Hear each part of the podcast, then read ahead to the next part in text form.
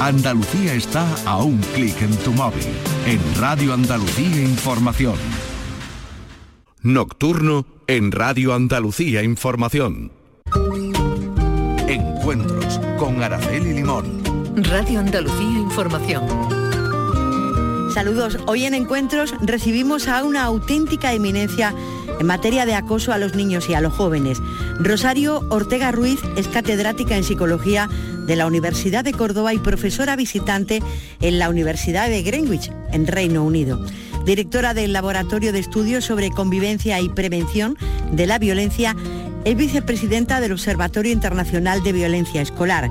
Es además responsable de proyectos y estudios internacionales sobre acoso, sobre bullying y sobre ciberbullying. Toda una vida dedicada al acoso y a la violencia que sufren los niños y los adolescentes. Acaba de participar en el noveno Congreso Mundial sobre la violencia en la escuela que se ha celebrado en la Universidad de Sevilla y que España ha albergado por primera vez, organizado por el Observatorio Internacional de Clima Escolar y Prevención de la Violencia, cuyo germen fue el Observatorio Europeo donde ya participó nuestra invitada en el año 1998. Rosario Ortega Ruiz, ¿qué tal? Bienvenida a la radio. Bien hallada, Araceli. Eh, mm, saludos a todos los oyentes. Una cosa, eh, ¿el bullying ha existido siempre o es que ahora hay más denuncias? Sí, ha existido siempre. Hay una cosa muy bonita que yo hice cuando empezaba y es que encontré una bonita novela ah, histórica, creo que es, se llama Miau. Ahora pienso que es ese autor tan importante del siglo XIX, que me sale, ¿no? Porque me has pillado eh, por la pregunta, ¿no? Sí. Eh, fue magnífico encontrar en Miau la descripción con detalle de lo que hacían. Estamos hablando del siglo XIX, finales del XIX, posiblemente los primeros años del XX. Eh, la descripción con detalle de lo que hacían los niños, un grupo de niños muy bien descritos, eh, mm, lo que hacían con uno al que habían cogido lo que siempre se ha llamado de cabeza de turco, ¿no? Sí. Y eh, esa, mm, esa especie de siniestra alegría mm, eh, infantil, ¿eh? en donde era como una broma decirle pues insultos y, correr detrás de él, lo describe muy bien en el campo, en una escuela rural, ¿no? Y cómo se meten con él y la expresión meterse con él es muy interesante porque la que está en nuestra cultura. Ahora después te explicaré por qué. ¿eh? Se meten con él de esa misma manera que cualquier niño ahora eh, te puede decir, cualquier niño víctima te puede decir, se mete conmigo. ¿Eh? En realidad lo que significa es que lo insulta, lo, eh, lo, hostiga, lo acosa de una manera repetida, aprovechando cualquier circunstancia, que se sale al recreo, que el profesor ha dicho tal o ha dicho cual, que él tiene oportunidad de meterse con él, es decir, de hacerle bullying. Lo que pasa es que, claro, nosotros no, eh, a pesar de que en una de las primeras investigaciones que yo hice para encontrar el vocablo que utilizaban nuestros niños para hablar de este fenómeno, la, expresión meterse conmigo, la, expresión, el verbo meterse con, e, era el primero, ¿no? Es decir, es bueno, con esto lo que te quiero decir es que está en nuestra cultura, pero es que está en todas las culturas con la, digamos, con la, mm, el matiz, tanto lingüístico como comunicativo, como cultural, de cada cultura. Sí. Después, si quieres, ahora te digo la, gracia que tienen algunas culturas. Eh, esta es tradicional. Es decir, los niños eh, y jóvenes, eh, adolescentes, este asunto de meterse con, este asunto de apabullar a alguien, este asunto de tomarle ojeriza, esto existe y existe en toda red social que, tenga al menos estas dos condiciones. Son personas que se, ven, que se tienen que ver obligatoriamente, eh, que comparten un escenario, que comparten unas normas, que comparten una actividad, es decir, son lo que nosotros, con magnífica palabra, en la cultura hispana, porque lo compartimos con, con Latinoamérica, llamamos la convivencia. Es decir, cuando hay que convivir, cuando de hecho uno no puede elegir si ve a, la persona esta que le atosiga o que le acosa o que le insulta o que la tiene tomada con él, eh, surge y surge y, está presente en todas las culturas, en todas las escuelas, ricas y pobres, chicas y grandes. ¿Y cuál otra cosa? Perdona, otra cosa es la extensión y la profundidad que si quieres hablamos ahora. Claro que sí. ¿Cuál suele ser, eh, Rosario, el, el origen del bullying? Bueno, Mm, no nos vamos a poner muy profundos, pero el origen, o sí, o sí, si quieres, sí, yo depende de tu tiempo. El origen mm, que no es que, o sea, el, origen es eh, psicobiogenético, es decir, los seres humanos somos agresivos, además de sociables. Es decir, las dos cosas somos tú te habrás descubierto a ti misma de golpe con un coraje, ¿no? Mucho. Esto decimos los españoles, ¿no? o por lo menos los andaluces, con una rabia, porque me cae mal, ¿no? Este coraje que tengo, ¿no? Y esto tiene que ver con la estructura de, nuestra, de nuestro sistema emocional. Y esto es biopsico, inmediatamente se convierte en social. Biopsicosocial. Es decir, la agresividad existe como, como un patrón básico de lo que consideramos eh, la adaptación humana. Pues, eh, hay dos caras que, que, actúan juntas. Es, por un lado, el patrón de agresividad, si quiere después hablamos un poquito más, porque esto es una cosa muy específica, y por otro lado, el patrón de sociabilidad. Y ambos funcionan juntos. Es decir, el patrón básico de, adaptación a, la, vida y, de defensa que se llama, es lo que los ingleses llaman la aggressiveness, que nosotros le llamaríamos la agresividad. Que otra cosa específica es la conducta agresiva, es decir, todos tenemos nuestro patrón de agresividad, todos tenemos nuestro patrón de sociabilidad ¿eh? y unos ejecutan y realizan conductas agresivas y en otros la sociabilidad, que tiene bastante potencia ¿eh? como patrón básico, ha ido modulando adecuadamente ese patrón. Y entonces, pues no somos agresivos, sino que cuando a ti te da el coraje, dice un momento, un momento, a mí me habrá dado el coraje por dentro, pero yo no, voy a escupirle a esta señora, sino que le voy a decir buenos días. Claro. Eh, es decir, ¿qué, hemos hecho? Bueno, pues vamos cogiendo nuestro patrón agresivo y lo vamos modulando. De ahí que eh, haya todas las posibilidades de mejora eh, en, nuestra conducta, en nuestro patrón básico agresivo. Mm, que a uno lo hace mejor y otros pues, lo hacen peor, no solo por sí mismos, sino también por las condiciones externas que también importan. ¿eh? Claro que sí. ¿Qué diferencia hay entre, son cosas de niños, cosas que ocurren en la clase y el acoso y el bullying? Es decir, ¿dónde está la raya? ¿Dónde está el salto? Primero de todo, yo nunca aceptaría la palabra son cosas de niños porque es mentira. Son también, eh, eh, o sea, la agresión injustificada, que sería la expresión más apropiada para el bullying. Recuerda que el bullying es una expresión inglesa, que en realidad es como nosotros llamaríamos nuestra burrada, y este hombre está haciendo burrada, hacía burradas, ¿no? Bullying es bull, es toro, y es una expresión popular popular, lo que pasa es que se ha hecho popular en general, ¿no? Eh, es decir, eh, con esto lo que te quiero, lo, que te quiero decir es que eh, yo no emplearía nunca el son cosas de niños porque son cosas de niños y son cosas de, de medianos, de jóvenes y son cosas de mayores y, esto es, es decir, la agresión injustificada, cruel, gratuita, es decir, sin, ningún sentido, ninguna finalidad, ¿eh? esto sucede en todos, los, en todos los periodos de la vida, ¿no? afortunadamente lo que pasa es que en el periodo infantil llevamos 50 años estudiándolo, ¿eh?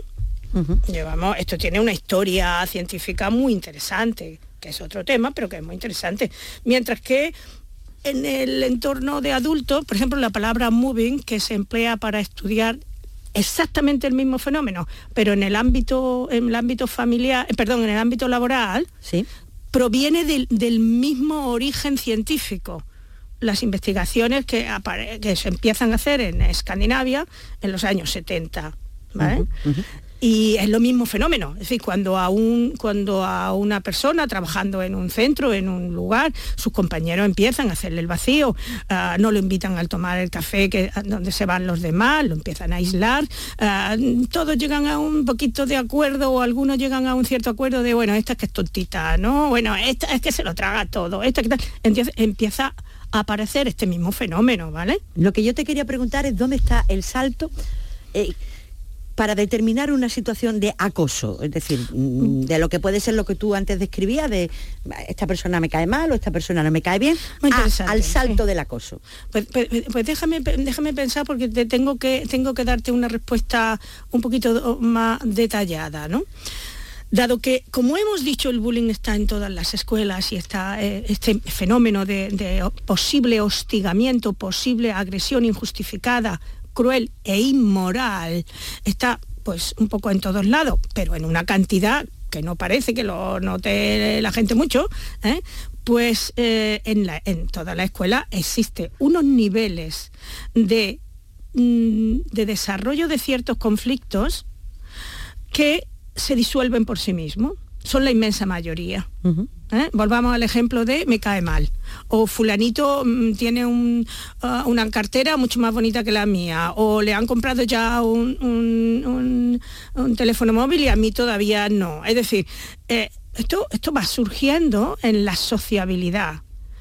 ¿Cuál es la diferencia? La diferencia es cuando da esa conducta, da el paso hacia la sistematización agresiva del conducta agresiva, la elección, es decir, cuando se elige a uno, a una persona, y se elige por la, porque el agresor eh, la percibe como débil, la percibe como que él, ese niño, va a aguantar el tirón. Es decir, eh, pensemos en la primaria, en la escolaridad primaria.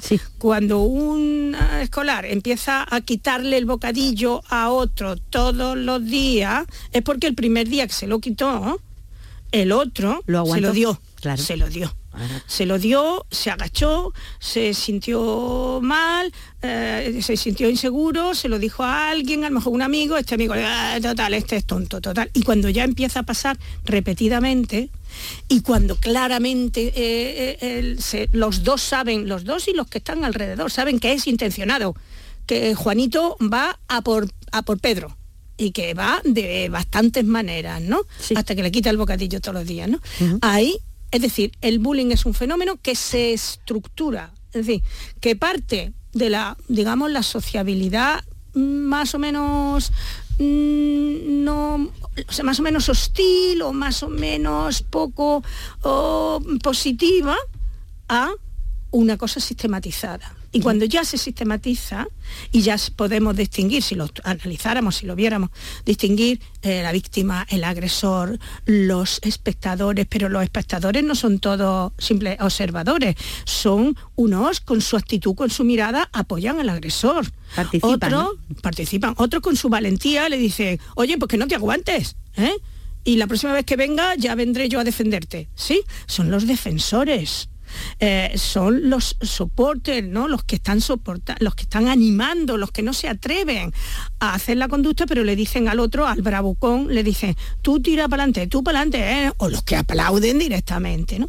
Es decir, el bullying es un fenómeno que se organiza en la red de iguales que se oculta a los adultos, porque todos saben, las víctimas, los agresores, los espectadores, saben que lo normal no es eso, ¿no? Entonces lo ocultan a, los adultos, ¿no?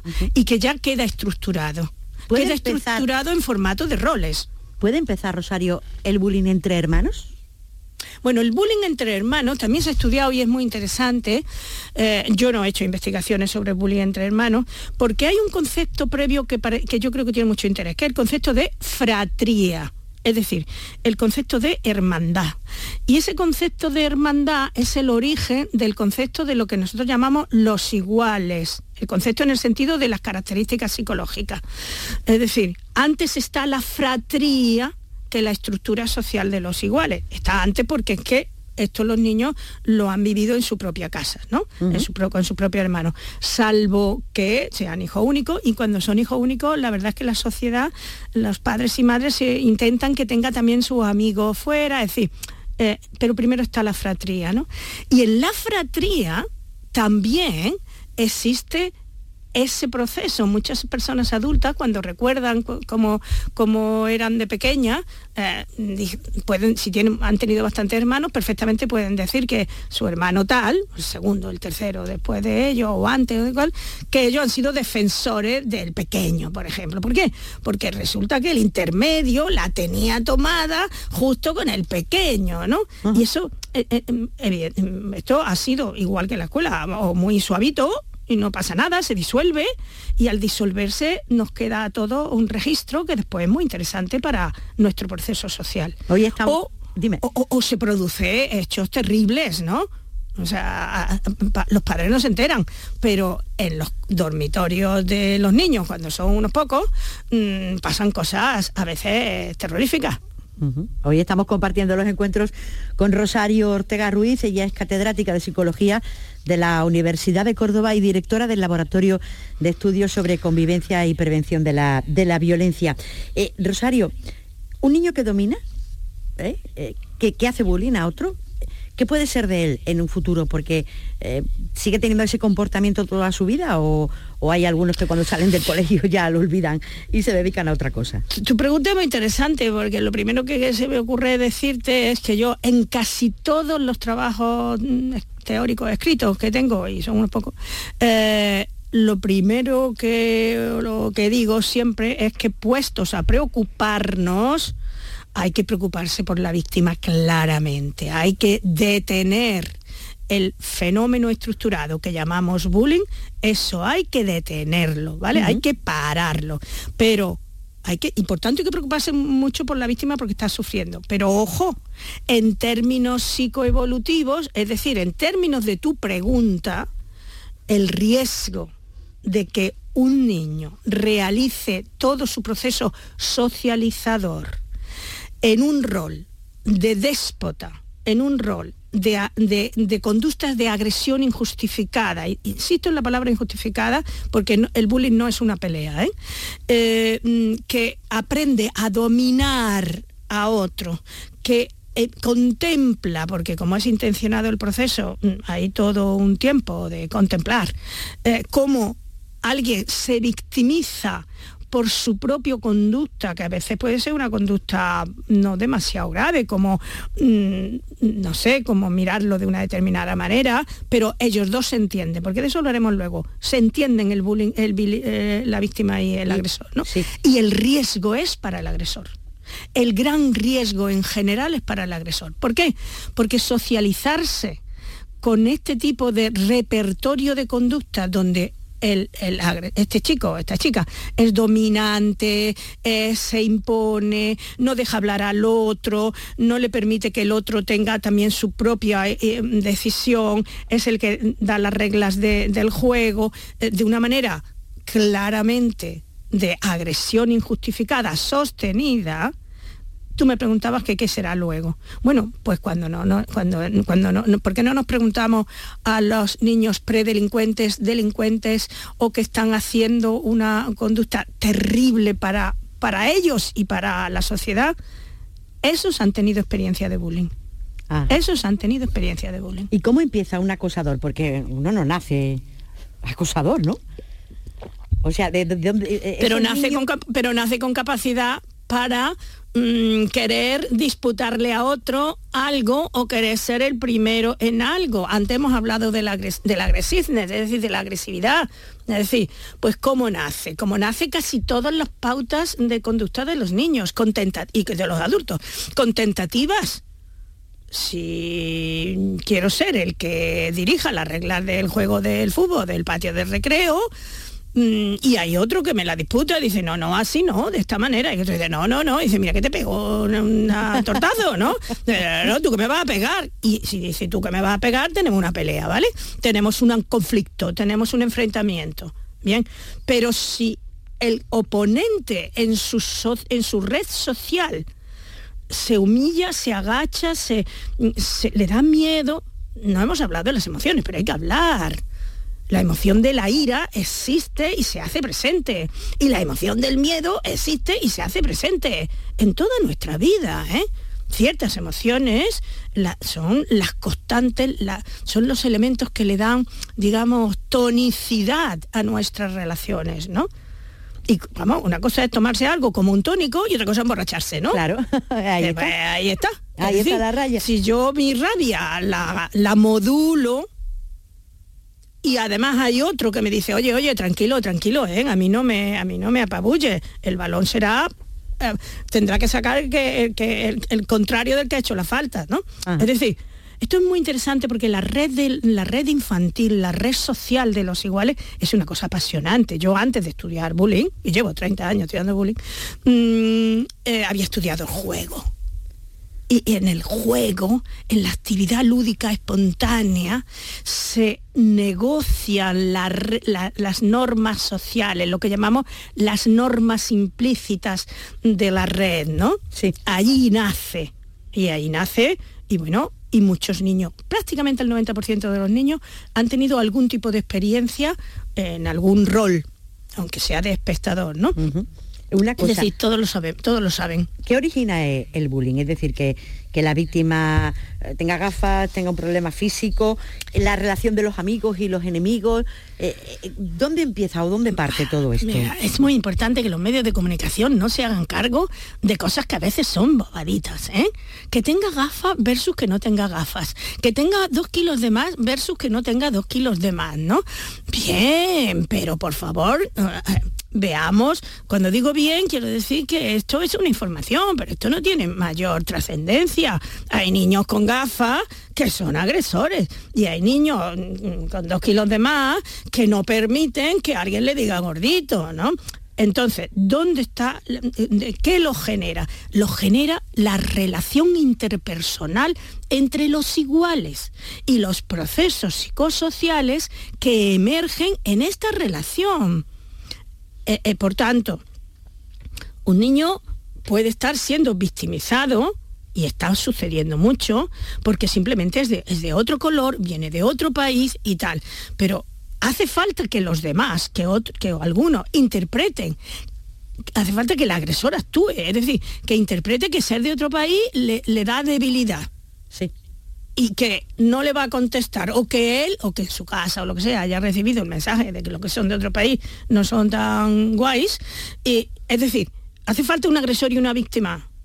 Ah, esto es un juego de dos pero desgraciadamente eh, uno sufre mucho porque el otro le está agrediendo, ¿no? Entonces, mm, dejemos de que la gente piense, y sobre todo los padres y madres se asusten, de que si es que el niño, como va un poquito mal en el colegio, como no es de los más listos o como no es de los que destaca, pues mm, eh, me lo van a, me lo van a hacer bullying. Pues no, o sea, el niño puede ser incluso muy listo, ¿eh? Y ser justo el objeto de, ataque. Es, un, es, un, es una, una, cosa muy mm, especial que está en la competencia psicosocial para ocupar los lugares que a cada uno nos corresponde o que cada uno somos capaces de, de labrarnos de una manera pues inteligente sin que nadie te, te apabulle. Claro. Habla usted de reformar el concepto de bullying. ¿En qué sentido, Rosario?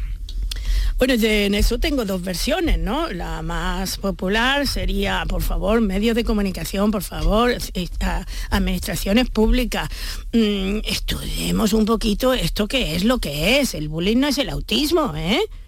En, el autismo o en otros eh, um, problemas serios, ¿eh?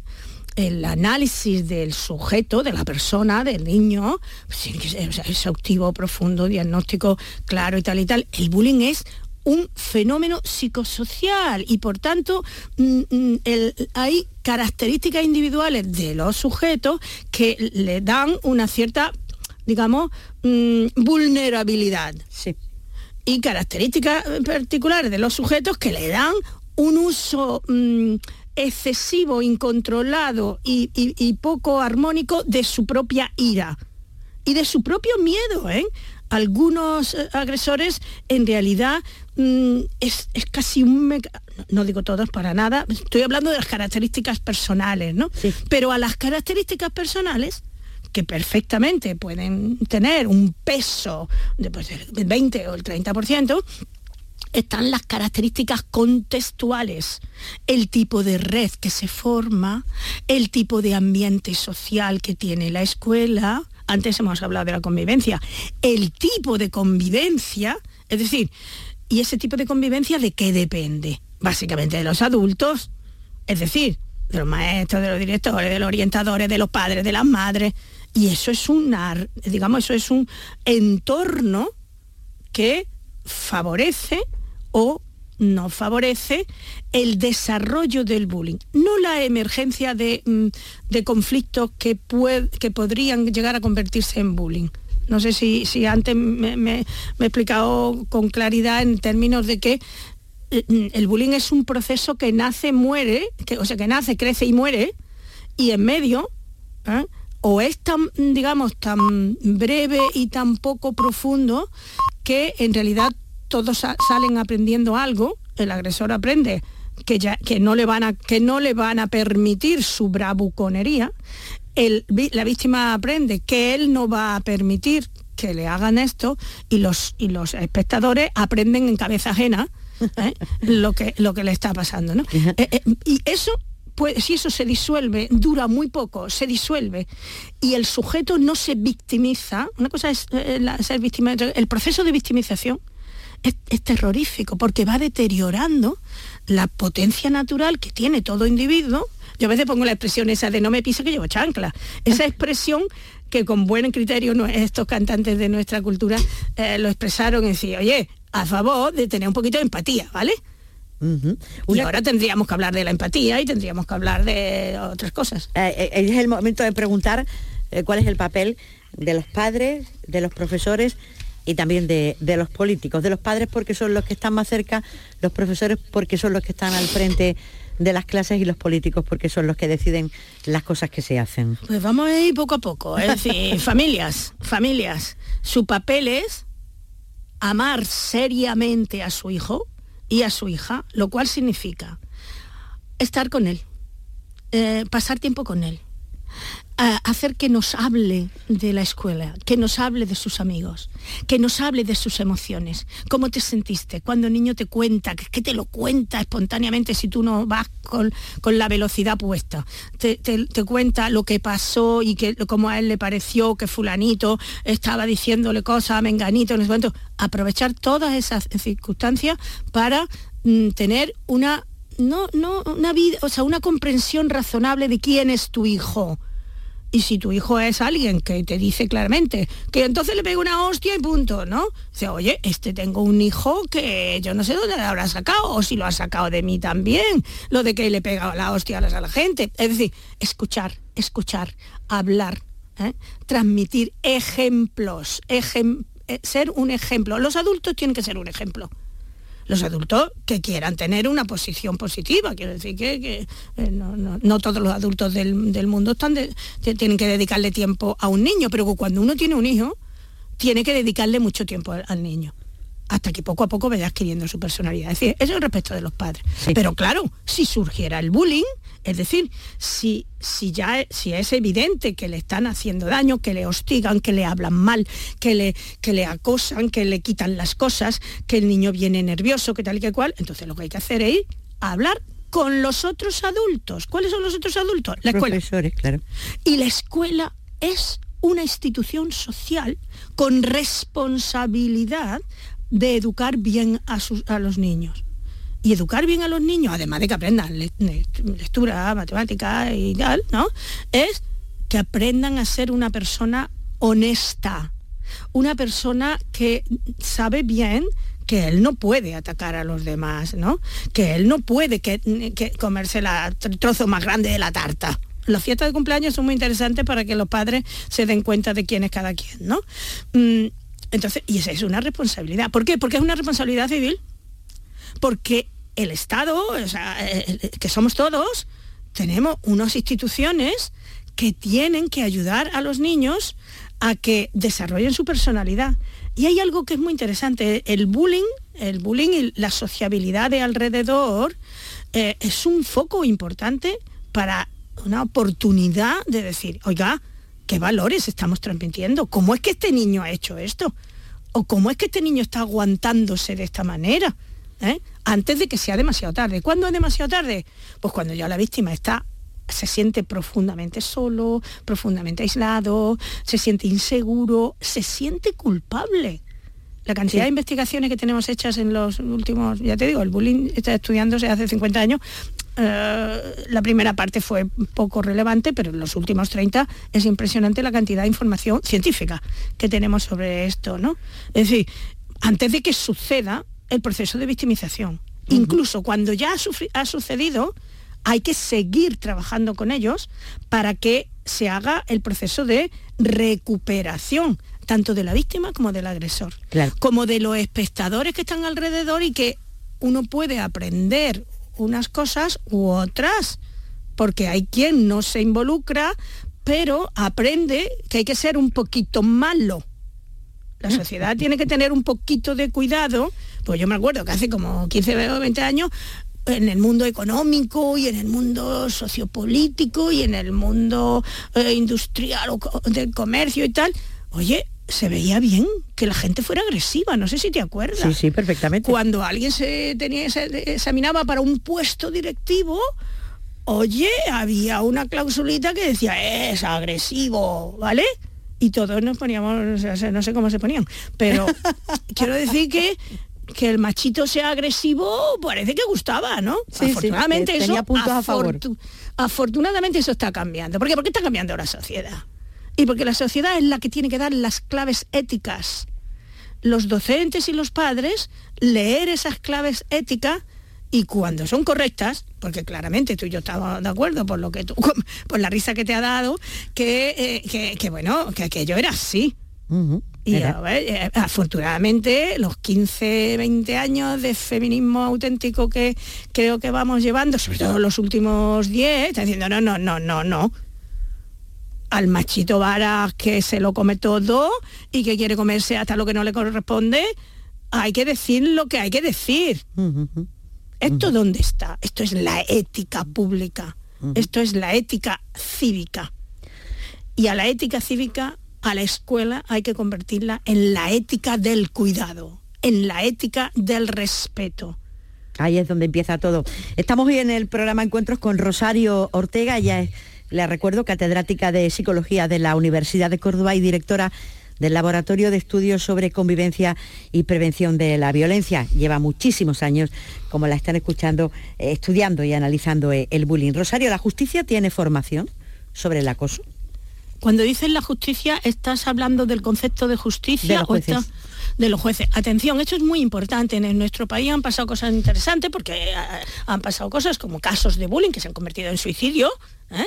y casos de bullying que han, que han, terminado en homicidio, que es el, son los casos más graves, ¿eh? y hay que decir que son puntuales, que, no, que, no que esto no es una epidemia, ¿no? O sea, para nada ah, podemos considerar que el bullying es el origen, pues por ejemplo, de la preocupación que estamos empezando a tener con, la, con el suicidio, pero es uno de los factores, ¿no? Entonces, en ese sentido, la justicia está presente porque los niños en la escuela tienen que aprender el concepto de justicia, pero no solo el concepto, tienen que aprender el valor del respeto y la justicia. Esto no es nada raro. Los niños desde los 3, 4 años tienen clarísimo que si hay cinco caramelos y hay cinco niños y uno se queda sin caramelo, eso no es justo. Es decir, no tenemos que inventarnos nada. La psicología de los niños, los patrones básicos de, evolutivos, eh, nos lo dan, ¿no? Entonces, en ese sentido, lo que yo estoy proponiendo, lo que propone mi equipo y a través de las investigaciones y que hacemos, es que, hay que mm, introducir la, moral, la ética de la, mm, de la relación con una naturalidad y con una sencillez extraordinaria en la vida corriente. porque las situaciones de los niños no lo dan. Los juegos, cualquier pregunta en la clase, eh, los grupos que se forman, que los maestros forman para las actividades, en todos los momentos hay oportunidades de que el niño, la niña, encuentre esto es justo, esto no es justo. Y hay que aprender a, a ponerse enfrente de la injusticia y decir, no, no se lo hagas a él porque yo que, estoy, a, mí no me lo, a mí no me lo está haciendo, a mí no, no, tienes valor de hacérmelo, yo lo voy a defender. Y, como siga haciéndolo, va a la maestra o al maestro. Y el, la maestra o el maestro tiene que entrar. Y tiene que entrar no para decir, ah, son cosas de niños que no lo hacen, que cada vez más los maestros tienen una formación e-, excelente para todo esto, ¿no? Sino que dice, a ver, ¿qué es lo que pasa? ¿Qué opinas tú? ¿Qué opinas tú?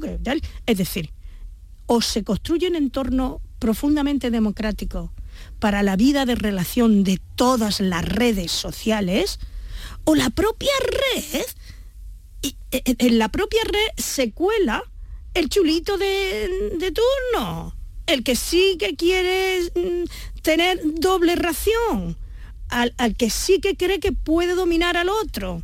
Así que la justicia sí, en este nivel. ¿Qué otro nivel? Bueno, cuando ya se, convierte, se eh, eh, acontece un delito, cuando acontece un delito, estamos en derecho penal. Y el derecho penal tiene que actuar. Y como tiene que actuar, tienen que actuar los jueces, tienen que actuar los fiscales, tienen que haber... Yo explico cuando hago seminarios y eso, que la escuela tiene que aprender a relacionarse con los otros eh, círculos eh, que, son importantes para proteger, ¿no? Tiene que, la escuela tiene que aprender a relacionarse correctamente con la policía. ¿Cuándo? Cuando tiene un caso en donde la policía tiene que intervenir. Claro. Y, no vale eso, y, bueno, el, digamos, el desamparo en la que se encuentran algunos padres cuando días y días, semanas y semanas, meses y meses está siendo victimizado su hijo y va a la escuela y, bueno, y no tiene esa fortaleza social que tiene que tener una institución para decir, esto se va a acabar. Y se va a acabar porque esta escuela va a poner medio. Pero si esta escuela tampoco lo consiguiera, para eso está la fuerza de seguridad del Estado y para eso está la justicia, el sistema judicial, ¿no? Sí. Cuando, perdón, que es que estamos al lado de un delito, ¿eh? Estamos pero solo en esos casos. De todas maneras, en esos casos solo, pero sin embargo hay una cosa muy bonita que yo estoy apreciando y es que las policías, sobre todo las policías locales y en parte también las policías nacionales, eh, empiezan a tener desde hace unos años unos programas preciosos de instrucción de los propios policías para que estén, estén igual que se ha hecho, que los policías se han tenido que instruir sobre eh, cómo funciona el maltrato de género, ¿no? Cómo funciona la violencia de género. Afortunadamente ya no van las mujeres y el policía le dice, anda, anda, poco te pega. ¿eh? sino que va, la mujer y la escuchan, ¿no? Pues igual, hay que aprender, la escuela tiene que aprender y los padres a tratar con la policía, pero también a tratar con los jueces, con los fiscales y con quien tiene que no considerar cosas de niño cuando a un niño lo están destruyendo psicológicamente. ¿eh? Rosario, y, en, y, en, y en todo esto, de que estamos hablando, nos surge el, ciberacoso. Eh, aparece en nuestra vida la red y el acoso en la red. Ahí es muy diferente, ¿no? Porque ahí el acosador lo primero que intenta es ganarse la confianza de, la víctima. Es decir, ahí la forma de actuar no tiene nada que ver con lo que estamos hablando. Bueno, no, yo no afirmaría eso totalmente. También en el bullying hay, hay, una seducción, porque en el bullying también sucede que, que la seducción que hace el agresor al principio hace que el niño no puede el otro no puede despegarse. Pero volvamos al ciberbullying porque me interesa tu pregunta, no quiero que terminemos sin... el, ciberbullying aparece en torno a los primeros años del, de este siglo XXI. ¿eh? Nosotros somos, este equipo es el, primero ¿eh? que hace una tesis doctoral específicamente sobre el ciberbullying, 2005. ¿eh? Mm, y, aparece el, fenómeno y hay que estudiarlo, ¿vale? Entonces, ¿Cómo lo hemos estudiado? Pues no, por, un lado hemos tratado de definir si es el mismo tipo de estructura mm, relacional que ya habíamos definido muy bien o hay diferencia. La primera cosa que encontramos es que la diferencia es que el sistema de comunicación es distinto. Es decir, eh, lo mismo que tú y yo estamos hablando con el sistema de comunicación que estamos hablando y a lo mejor sería diferente si estuviéramos en otro sistema. ¿eh? Eh, entonces hay que estudiar el sistema de comunicación y a ver cómo sucede en ese sistema de comunicación. Claro, el sistema de comunicación digital, es decir, la, comunicación cibernética, pues pasa por los canales. Y los canales son, pues, por, un lado más lentos, por otro lado mm, basados en, texto escrito o imágenes, ¿eh? pero hemos durante mucho tiempo estudiado si estructuralmente desde el punto de vista psicológico es lo mismo. Y es lo mismo, salvo que la, digamos, la plataforma de comunicación ofrece unas posibilidades y elimina otras posibilidades. ¿eh? ¿Cuáles son las que ofrecen? Pues interesantemente eh, hay una que es particularmente importante y es que el calor emocional de la bronquilla que hay en el bullying directo, es decir, esa, emoción de miedo, esa emoción de ira, ese calentamiento y tal, esto queda mucho más frío. Al quedar mucho más frío, ¿qué pasa? Que teóricamente el raciocinio tendría que actuar. Y de hecho actúa con un, nivel ¿eh? determinado. Es decir, no hay tanta pasión. Cuando no hay tanta pasión, ¿qué es lo que hay? Pues a veces hay más crueldad porque significa refinamiento en el agresor. Voy a hacer esto, voy a poner este vídeo porque lo va a ver fulanito, lo van a ver en la clase y a partir de ahora no solamente yo voy a agredir a, mi víctima, sino que todos lo van a considerar un panoli, por ejemplo. ¿Vale? Por poner un ejemplo. Eso significa una racionalización, ¿no?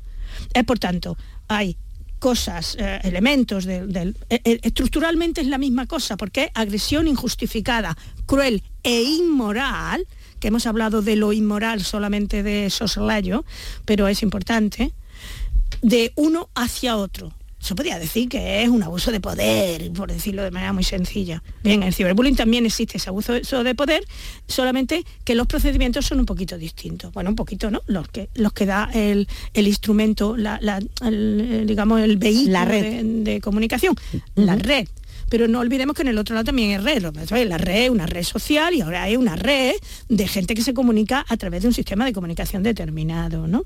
Entonces nosotros, hemos estudiado muchísimo el ciberbullying. De hecho, bueno, de los artículos estos que parece que tienen un, digamos, un impacto más eh, general, muy, muy, a nivel mundial, eh, son nuestros artículos sobre ciberbullying particularmente. ¿eh? Estamos compartiendo hoy el programa Encuentros con Rosario Ortega, ella es catedrática de Psicología de la Universidad de Córdoba y le recuerdo directora del Laboratorio de Estudios sobre Convivencia y Prevención de la, de la Violencia. Rosario, en todo esto de lo que estamos hablando, ¿qué papel juega la televisión y las series y la violencia que los niños ven a través de Internet? Yo me acuerdo que hace como 40 años estábamos tan preocupadísimos por el tema de la televisión y la, vida de los niños y ahora parece que se nos ha olvidado, ¿no? Pues los niños que ven tele, como desgraciadamente en la tele todo es agresivo, o sea, o sea, películas, series, hasta los dibujos animados, los dibujos animados. O sea, hay dibujos animados que, que, que yo creo que los mayores no vemos los dibujos animados que ven los niños, ¿eh? Hay pocos padres que estén viendo. Yo, de vez en cuando yo tengo nietos, ¿eh? ¿eh? de vez en cuando me paro y digo, no, perdona, esto no, esto no. Eh, es decir, en este caso no estamos un poquito de alerta, ¿no? Es decir, la, conducta agresiva se está, se ha desacerbado la conducta de la agresión inter, interpersonal, directa. Y desgraciadamente se ha incluido ese concepto de crueldad e inmoralidad que yo he tratado de, de hablar antes, mm, está ahí incluido, ¿no? Es decir, ¿quién ve? Pues si ve eso, eso es que continuamente están elogiando al chulo, que siempre tiene que ser un héroe que siempre gana. ¿Eh? Siendo malo. Afortunadamente ya también empiezan a haber series en donde lo que se ensalza, lo que, lo que sale como un valor positivo es ser bondadoso, ¿no? Pero, por ejemplo, hay muy pocas que, hagan un, un, análisis de la importancia del proceso de negociación, la importancia del proceso de decir, a ver, a ver, a ver, tú por qué me estás haciendo esto, a ver, yo opino aquello y tal, ¿no? Sino que hay como una polarización entre eh, el que tiene éxito, otro día tendríamos que hablar del asunto del éxito, qué, es el éxito y qué impacto tiene el éxito en, el individuo. ¿no? Es decir, ojo con lo que ven nuestros niños por la tele. Pero ojo también por lo que ven en el móvil de la madre cuando la madre está, o padre, el padre está en otra y le da el móvil y entonces ve lo que ve. Y de eso salen más problemas todavía, como el tema de la pornografía, como el tema de, todo el proceso de, introducción en la vida sexual sin, sin formación, sin, sin, sin, la sensibilidad de, lo que significa de educar sexualmente, ¿no? Por ponerte un ejemplo. Es decir, es que el bullying, el bullying, el ciberbullying, es que por otro lado el ciberbullying está aumentando, y afortunadamente el bullying está disminuyendo un poco, ¿eh? eh pero, pero ¿por qué está disminuyendo? Porque al mismo tiempo está aumentando el ciberbullying, pero todavía no hay más ciberbullying que, que bullying, ¿eh? No, no. Lo que pasa es que en el mundo adolescente, como los adolescentes utilizan tanto, tanto los dispositivos digitales, prácticamente se están haciendo una especie de red, eh, de red social donde el, el, uso, la comunicación digital tiene, tiene casi más tiempo que la, que la palabra, ¿no? Pues mm, está ahí y, tiene otro efecto. Por ejemplo, el ciberbullying tiene un efecto muy pernicioso que es la adicción. Mm, o sea, mm, el estar mucho ahí... Eh, el engancharse, vaya. El engancharse. El ciberbullying tiene otro problema muy serio y es que no, no activa, como activa normalmente la vida social sin, sin digitalización, la empatía. La empatía eh, es muy difícil la empatía a través de los mensajes cortes de las imágenes etcétera no porque todas las emociones del mundo cibernético son muy polares Claro. Que quien la hace lo que quiere es que lo miren, que le den like. sí, sí. ¿Eh? Eh, Rosario, de todo esto que estamos hablando, del bullying, del acoso, estoy yo pensando mientras te estoy escuchando, ¿cuál es, en tu opinión, la edad más peligrosa? O sea, la edad en la que los padres tienen que estar más, más pendientes. Los padres tienen que estar pendientes siempre, pero afortunadamente ni, tanto tiempo, ni de todas las cosas, y eso va cambiando y afortunadamente los padres pueden vivir porque tienen que ir a trabajar además de, atender a su niño. Mm, es decir, los padres tienen que estar pendientes siempre, siempre. ¿Cuál es la edad más peligrosa? Depende de qué riesgo. Por ejemplo, para todo lo que signifique la construcción de lo que yo llamo la construcción de la sensibilidad y el criterio moral y por tanto hacer que los niños comprendan bien que nadie debe abusar de otro y que todos tenemos que hablarnos con respeto y respetando las características de cada uno, incluidos los muy vulnerables y los muy diferentes. Para eso los años claves son la primaria por tanto, aparte de que el bullying propiamente, el bullying tradicional, son los años de primaria en donde se practica más. Ahora, en la adolescencia, que nos preocupa a todo el mundo mucho, ya son otras cosas de las que nos tenemos que preocupar, porque teóricamente los niños deberían de haber ya construido una sensibilidad, un criterio moral y una capacidad empática suficientemente sólida como para eh, que, no, que no fuera muy extensivo esto de los procesos de bullying. Y ¿sabes lo que pasa? Que hay menos, menos, pero son más graves. Claro. ¿Por qué? Porque quien ataca, ataca ya muy, muy desarrolladito, es decir, con una conciencia muy clara de lo que está bien y lo que está mal. Y de que cuando está haciendo algo que está muy mal, porque hacer daño a otro está muy mal. Es un primer criterio, no es baladí. Y cuando uno ya tiene claro que hacer daño, en fin, que yo puedo estar simpática o, menos simpática, pero que si te insulto o te hago daño mm, psicológico o moral o físico, eso está muy mal, ¿no? Entonces, claro, el adolescente ya esto se lo sabe muy bien. ¿Y cuáles son los riesgos? Los riesgos son otros. Los riesgos son, en parte, que las grandes necesidades afectivas y emocionales de los, de los, adolescentes no están siendo suficientemente registradas y comprendidas. Por ejemplo, el tema de la sexualidad, ¿eh? que, bueno, de manera natural y biológica hay interés sexual desde bastante jovencito, ¿no? Aquí nadie habla de cómo sufre un niño cuando eh, abusan, eh, cuando están abusando de él, o cuando alguien es tan dominante que, no le permite desarrollar sus iniciativas mm, sentimentales, eróticas, de, intento de, buscar una afinidad con otra persona, etc. Eso además de que los adultos eh, también tienen su parte. Quiero decir que la pornografía normalmente es algo que hacen los adultos contra, contra, los, contra los niños y adolescentes. Ciertamente. Eso es así. ¿eh? Es decir, que ya el grupo de iguales ya no es esa cosa tan pequeñita que todo maestro puede observar, porque a fin de cuentas tiene un, grupito de 20, 25 niños y por tanto son 5, 4 o 6 grupos como máximo ya estamos hablando de que el niño adolescente, las redes sociales, el uso de la, de la digitalización hace que tenga un mundo totalmente abierto y además los temas sobre, o los datos, perdón, sobre el tema de los abusos sexuales son tremendos, ¿no? Los últimos dicen que empiezan en torno a los 13 años, que se ejercen mayoritariamente sobre las niñas y que los abusadores son personas sin antecedentes penales previos y en la mitad de los casos gente del entorno. Eh, eh, mm, estamos, hablando, estamos, hablando, del maltrato entre iguales, estamos hablando del bullying, pero antes del maltrato entre iguales hay otro tema que yo no me he dedicado a él, pero que es lo que se llama el abuso. Y el abuso, por definición, que afortunadamente lleva muchos años estudiándose y que la gente que es experta en esto tiene muchísimo que decir y, mm, entre otras cosas, hay que decir que es el entorno directo, el entorno más próximo, en principio, el que genera, el que ahí están los agresores. Pero que el daño psicológico que se hace porque la estructura es la misma, es abuso de poder, es inmoralidad, es crueldad. ¿eh?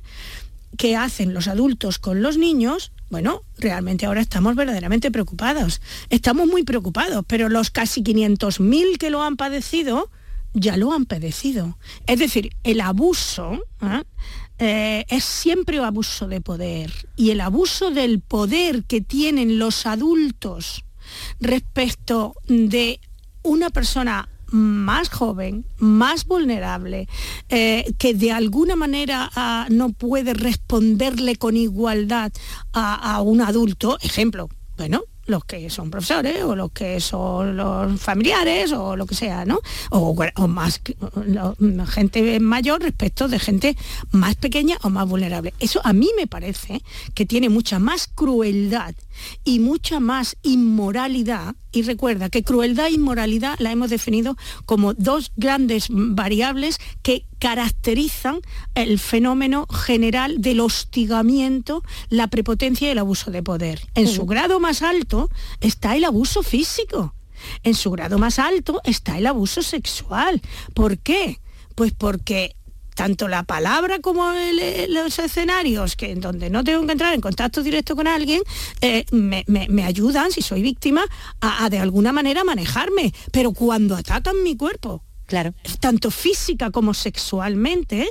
Y cuando además estoy en las condiciones de vulnerabilidad de que soy un niño frente a un adulto o que soy una mujer frente a una manada, que no está mal la palabra, es decir, de lobos, ¿eh? que lo que quieren es hacerme daño físico mm, mm, bajo una conducta que es la sexual, que por otro lado está Mm, mm, la conducta sexual es algo que pertenece a nuestro ámbito de la intimidad.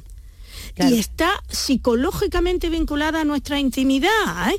Y toda conducta sexual que en donde se nos obliga por otro a que yo no controle mi propia intimidad, mi propio deseo, mi propia necesidad, mi propio ah, amor o sensibilidad, sino que es, es simplemente un abuso, eso es terrible. Eso es terrible. Es decir, no, no, parece que no somos suficientemente conscientes de que el abuso, que, como defino siempre es de un poderoso a uno más eh, que, tiene, que no puede defenderse, eso es muy grave, mucho más grave ¿eh? que, digamos, porque en la relación de los iguales siempre hay una posibilidad de aprender a, a, defenderte, a reivindicar que tú eres igual que el otro pero que, eh, que, no quieres que te haga aquello, pero cuando te lo está haciendo tu profesor o tu eh, director espiritual, ¿eh? en realidad ¿cómo, le argumentas? ¿Cómo, cómo? Y eso lo describen, por ejemplo, los, abusados, ¿no? Claro que sí. ¿Qué, daño psicológico tremendo se ha hecho. Pues eso nos daría para otro programa. Rosario Ortega Ruiz, le recuerdo, catedrática de Psicología de la Universidad de Córdoba y directora del Laboratorio de Estudios sobre Convivencia y Prevención de la Violencia. Muchísimas gracias por haber estado con nosotros y por haber compartido todo esto. Gracias, encantada gracias, de A, gracias a ti, Araceli, y... Eh, gracias a todos los que nos escuchan.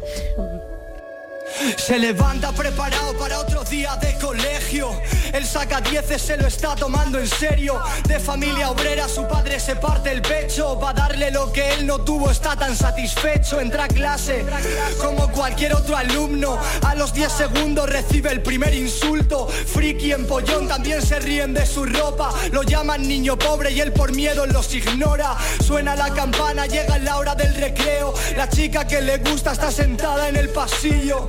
Tiene miedo a declararse, se siente tan feo y se sienta aislado a comerse su bocadillo. Recibe un pelotazo, sabe que ha sido a propósito en la boca del estómago. Esto provoca su vómito. Se acerca para grabarlo con el móvil un niñato y le dice como hables, te lo juro que te mato. Al día siguiente el vídeo rula por las redes, imágenes de aquello pegadas por las paredes. Sus compañeros han creado varios memes, piensan denunciarlo, pero el pobre no se atreve. Salida se cambia de instituto, vida nueva, gente nueva para sentirse a gusto y tras varios meses por fin se siente distinto, pero después de aquello jamás vuelve a ser el mismo. Tus imperfecciones deja ya de maquillar. El único que es raro es el que intenta ser normal. Cae debajo del cuerpo. Somos más que materia y hueso. Voy a estar bien atento. Ten mi mano si tienes miedo. Se levanta y lo primero es mirarse al espejo. No se gusta, le dominan los complejos. Se pasa una hora en el baño para arreglarse, para gustarle a los mismos que le hacen no gustarse en la tele. Se le exige ser delgada en las redes. Se le exige ser delgada. La moda y los cánones la hacen sentirse.